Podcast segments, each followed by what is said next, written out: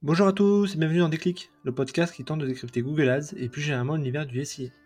Je suis Jérémy Lacoste, consultant SIA depuis plusieurs années et j'aurai le plaisir d'aborder une fois par semaine une problématique search. Sans langue de bois mais toujours avec bienveillance, l'ambition au cours de chaque épisode est de déconstruire les mythes autour de Google Ads, une plateforme qui vient de fêter ses 20 ans en partageant mes échanges, lectures et retours d'expérience. Pour ce 49e épisode, je propose de dessiner les contours de la nouvelle figure du consultant SIA de demain. Avec l'automatisation de plus en plus poussée des campagnes et une plateforme qui tend à la simplification, force est de constater que nous ne faisons plus du SIA comme il y a 10 ans. Et heureusement. Autre changement de paradigme, désormais il y a beaucoup plus d'annonceurs qui maîtrisent les ficelles de Google Ads et il devient toujours plus difficile de tirer son épingle du jeu. Je fais l'hypothèse que désormais, la différence se fera moins dans la plateforme Google Ads que dans tout ce qui entoure finalement les parcours clients. Autrement dit, un très bon consultant SIA n'arrivera jamais à vendre un produit inabouti alors qu'un mauvais consultant SIA pourra générer des conversions à la volée sur un top produit. Conséquence, il faut arrêter de passer 80% de son temps sur des matrices mots-clés et s'occuper de tout le reste. Allez, je compte les points. La première compétence est le copywriting. Aujourd'hui, l'inventaire Google semble de plus en plus saturé sur les top requêtes. C'est notamment pour cette raison que Google a lancé Performance Max. Dans ces conditions, comment réussir à être plus visible que ses concurrents? Le copywriting est évidemment la bonne solution.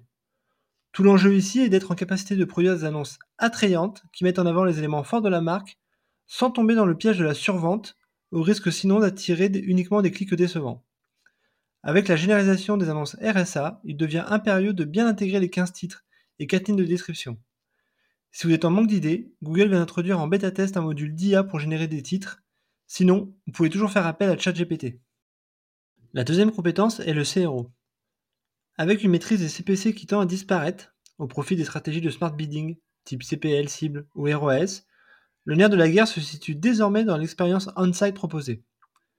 Face à une inflation lente des CPC, il convient donc d'avoir un tunnel qui transforme mieux.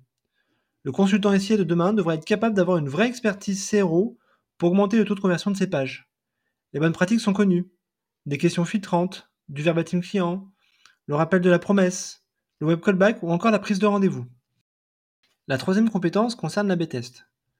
Depuis quelques années maintenant, existe directement dans le compte Google Ads le module d'A-B test qui reste encore peu utilisé finalement par les consultants SIA. Pourtant, c'est rudement efficace et pertinent, notamment lorsqu'on veut tester de nouvelles approches. A l'inverse, les recommandations automatiques de Google vous incitent à la mise en place de changements parfois structurants sans passer par la case test, ce qui est évidemment une mauvaise pratique. Aurait-on idée sur un site web de changer le tunnel de vente ou les CTA des top pages sans faire un A-B test? Non, évidemment. Je pense donc qu'il faut appliquer exactement la même logique au SIA. La quatrième compétence est l'approche métier. À mon sens, il y a vraiment deux différences majeures entre un top consultant SIA et un consultant moyen. La première est la qualité de la recette effectuée, et la deuxième est la maîtrise du marché dans lequel il évolue. Aujourd'hui, avec la généralisation du ciblage large et les automatisations poussées par Google, on se retrouve à tous se positionner sur les mêmes top requêtes.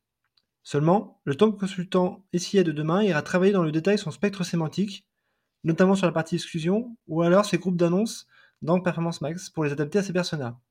Avec une règle. Plus le métier et les produits seront maîtrisés et meilleure sera la proposition de valeur. Et enfin, la cinquième compétence, l'approche business. C'est le pendant de l'approche métier.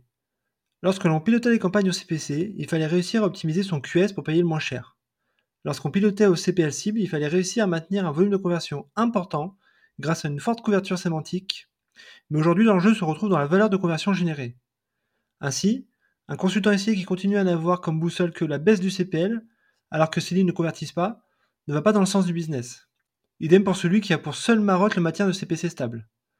Demain, l'expert SIA devra n'avoir que comme seul KPI l'augmentation de la marge générée sur son canal, peu importe si cela doit passer par le doublement de ses CPC ou le triplement de son CPL. Voilà, ce 49e épisode touche déjà à sa fin, j'espère que vous avez eu le déclic. Comme toujours, je suis preneur de vos retours, propositions de sujets en commentaire ou par message privé sur LinkedIn. D'ici là, prenez soin de vous, et si vous me cherchez, vous savez où me trouver, sur Google bien sûr. Allez, à la prochaine